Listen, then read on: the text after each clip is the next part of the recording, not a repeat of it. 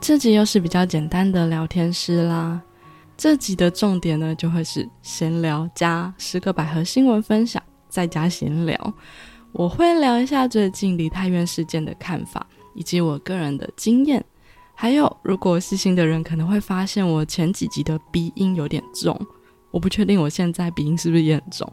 但是呢，是因为我最近去动了鼻子过敏的手术，也做了贵松松要价一万二的过敏原检测。那到底值不值得呢？等一下会一起分享给大家。当然呢，也会分享十则最新的百合新闻，会一起分享给大家哦。欢迎收听《藏在角落的故事》。让你找回被遗忘的故事。这里是最鸡汤的百合 Podcast，我是 Miss M，每周一集带你听完女同志电影及电视剧，一起从故事带来成长及实现更幸福的人生。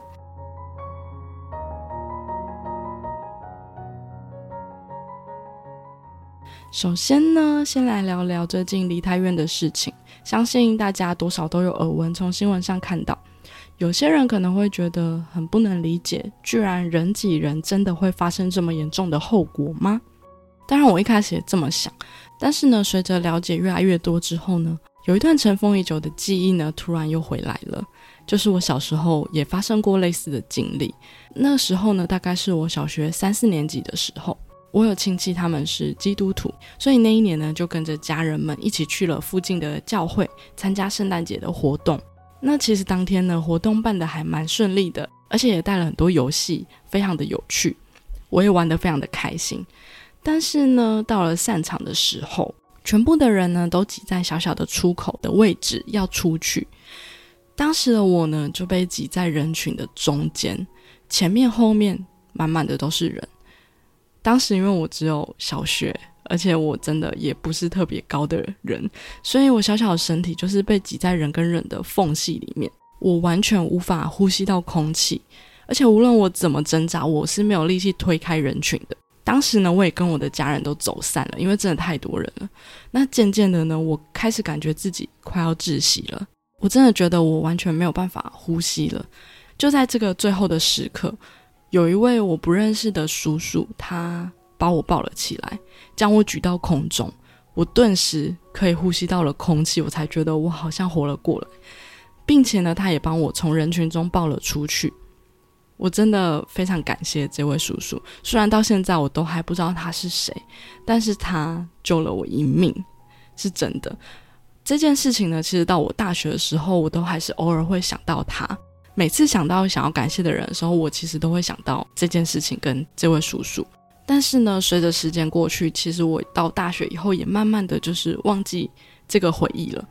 直到最近又发生了梨泰院的事情，我才又重新想到了那时候的场景，才发现啊，其实我曾经也有过类似的经验，这真的不是不可能的事情。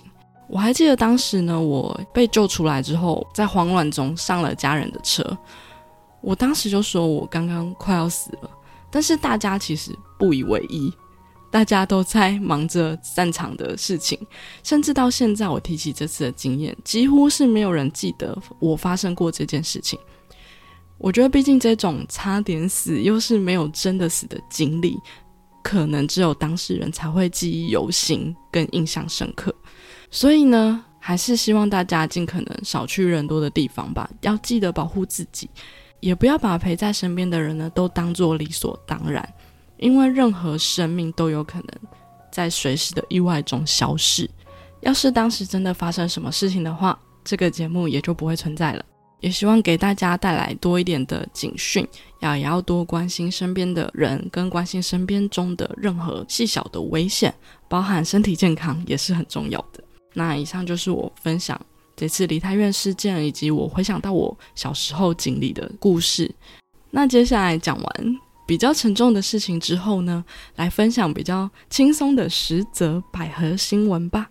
那主要这些百合新闻呢，都是一些我平常会分享在我 IG 的现实动态的资讯。那我会借由这一集呢，把它整理起来，一次分享给可能没有追踪我 IG 的人，或是有追踪我 IG，那一次来做个回顾。首先第一则呢是花香得奖啦。恭喜第一次遇见花香的那刻获得第五十七届金钟奖迷你剧集最佳编剧奖，女主角奖及女配角奖，哇，真的是三个大奖，非常的恭喜，真的是台湾百合剧之光。而且三位得奖人的得奖感言都非常的感人，而且也都为 LGBT 族群发声，我觉得非常的感动，就是很值得推荐给大家去看一下他们得奖的感言。那这部剧呢，也是我第八集分享的戏剧，哇，转眼一看已经过了快要一年的时间了，时间真的过得非常的快。我的节目好像也暌违蛮久没有介绍台剧了，希望之后可以看到更多更棒的百合台剧可以介绍给大家喽。那第二则新闻呢，是最近很夯的韩国百合网剧，从今天开始是女朋友，确定有第二季啦。但是节目方呢也说了，为了有更好的节目品质及及增加戏剧的时长，哇，他们自己也知道真的很短吧，所以他们正在努力的提高预算，我觉得很值得期待吧。因为第一季的结尾断在一个非常非常不应该断在的地方，接下来应该马上就会接着吻戏或是床戏才对吧？我们就来期待会有更长的第二季吧。接下来第三则新闻呢，是西班牙网剧《Stupid Wife》终于完结篇啦。大概在上周的时间呢，《Stupid Wife》的第一季第八集播出了，也就是第一季的最后一集啦。画面非常的养眼，大家如果懒得看，也可以直接看第八集啦。画面真的养眼到爆，女主真的正的非常夸张，单纯看画面也非常的唯美。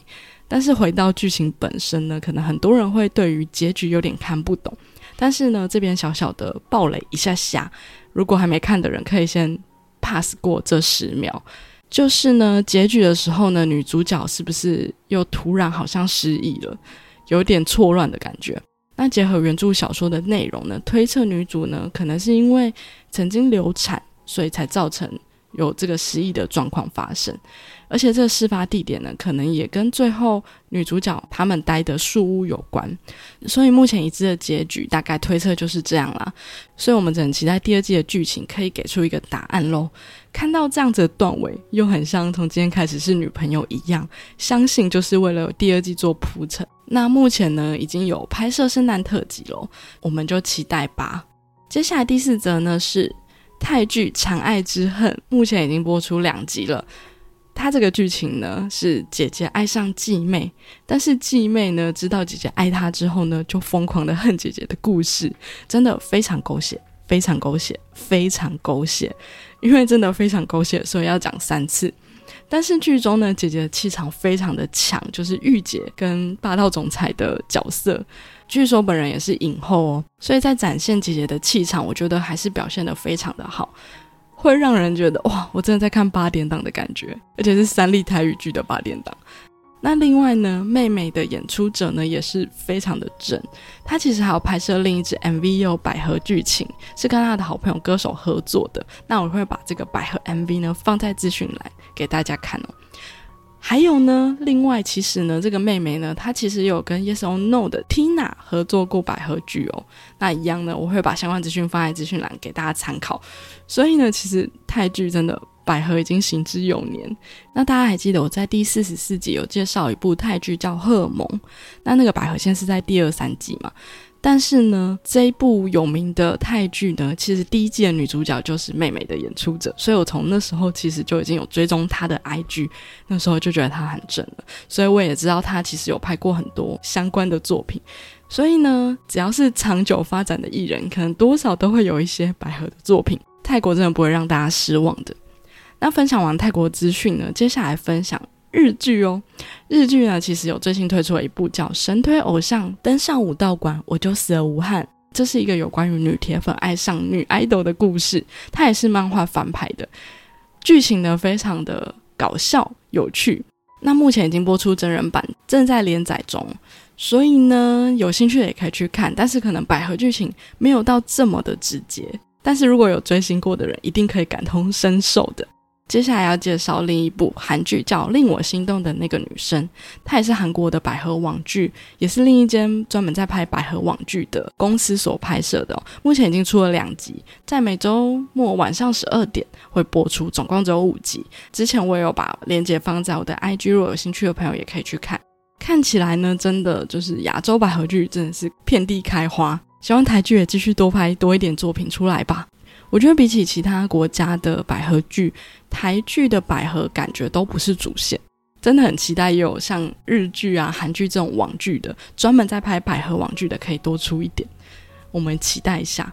好，那接下来分享下一则新闻呢，是韩国女团 i d o 的舒华，她也是一个台湾的成员。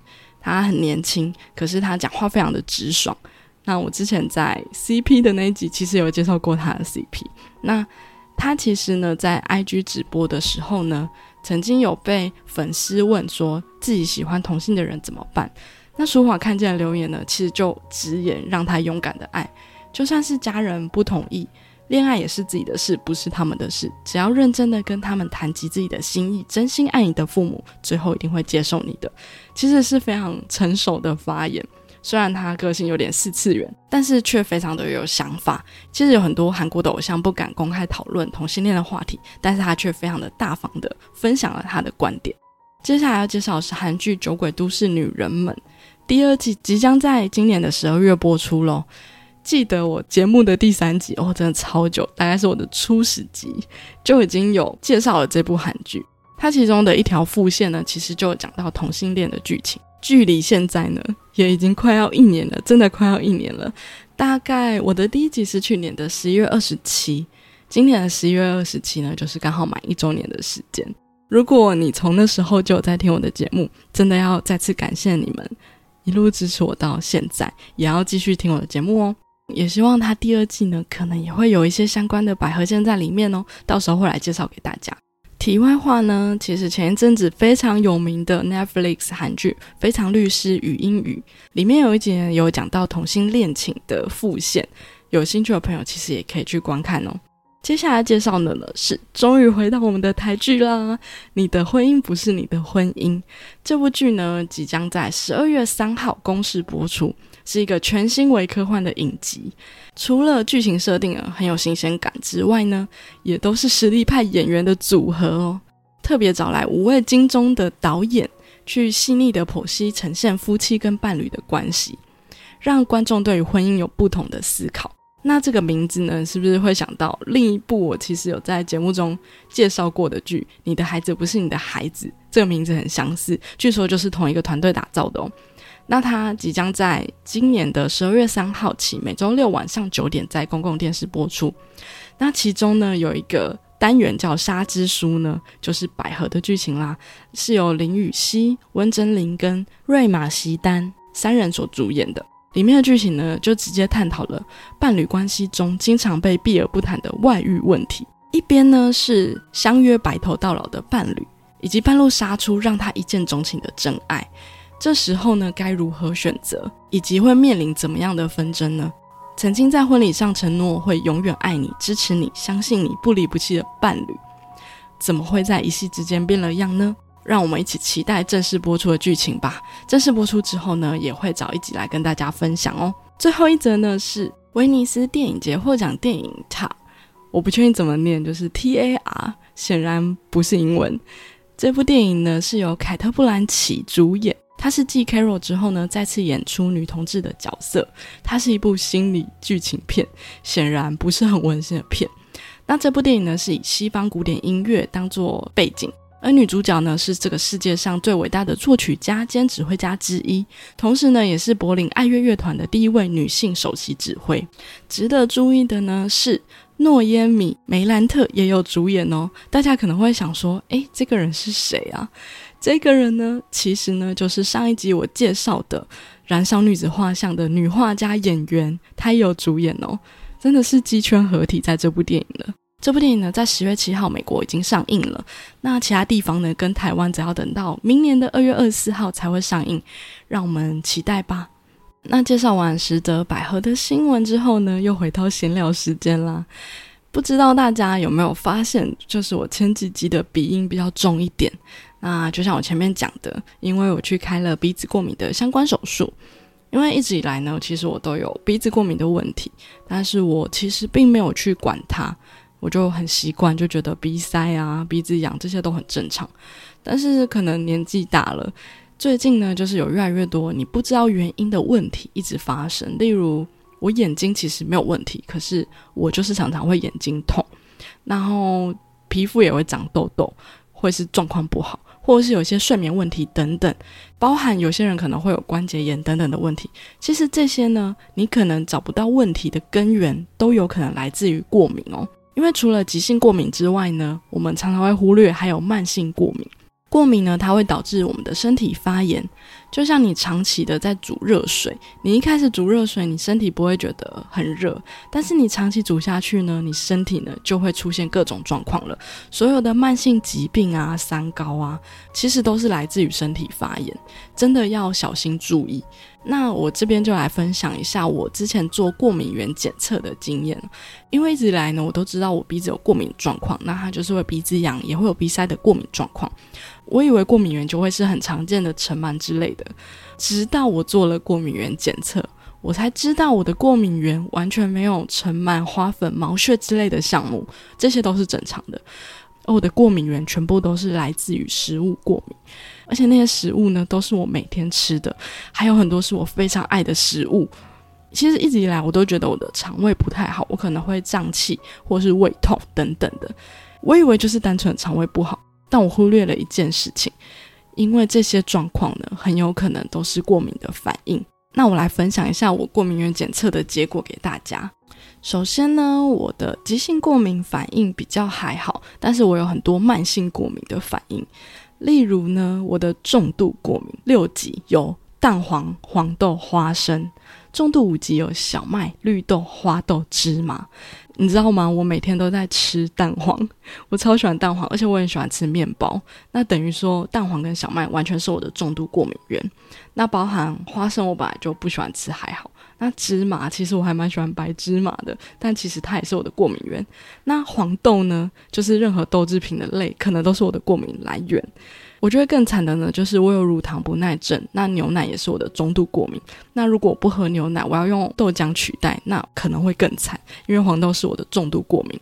那我的中度过敏四级呢，有牛奶、萝卜跟红豆；中度三级呢，有花枝、鳕鱼、鳗鱼、高丽菜、花椰菜、豌豆荚、南瓜、胡萝卜、香瓜、木瓜、荞麦、杏仁、面包酵母、白胡椒、枸杞、红枣、莲子。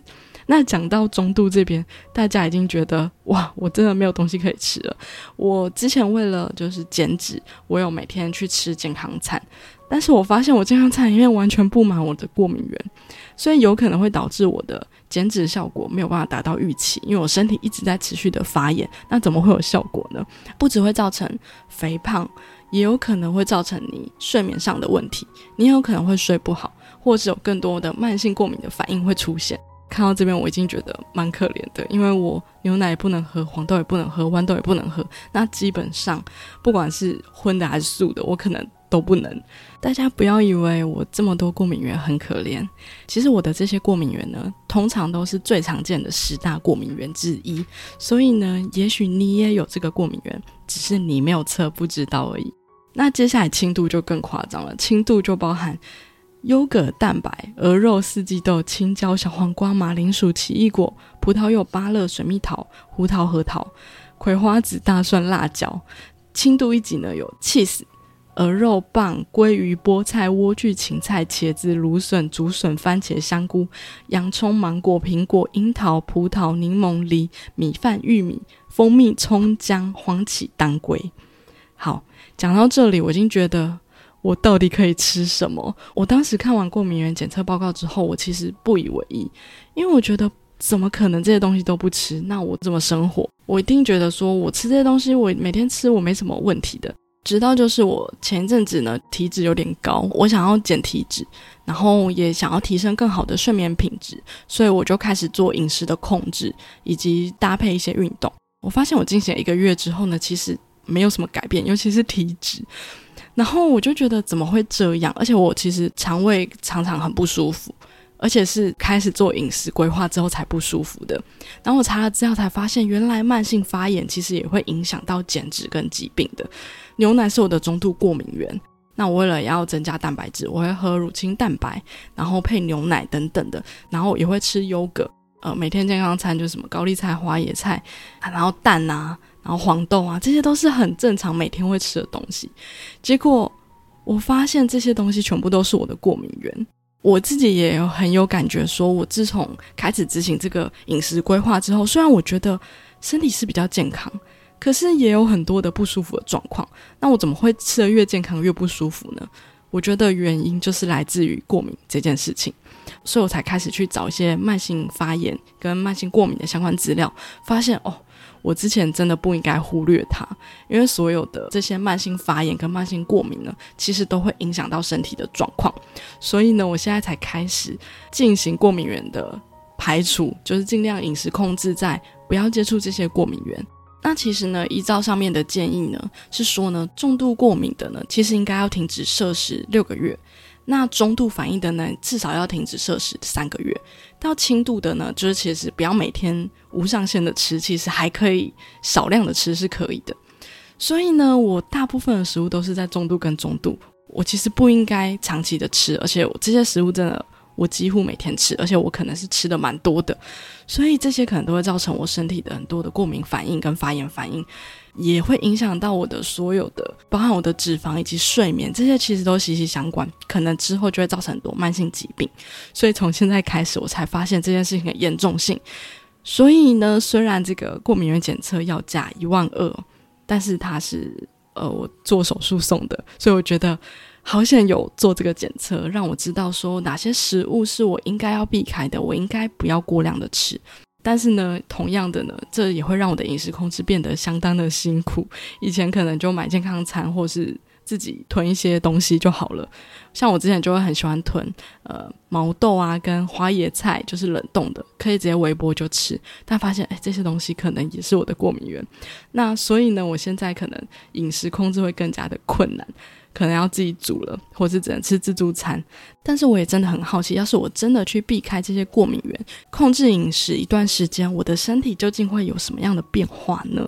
等之后过一段时间，身体有一些明显的变化，我会再来跟大家分享的。那希望提供给同样有一些不知道什么问题，或者是呢有一些问题你始终找不到原因的，可能呢可以有一些参考依据。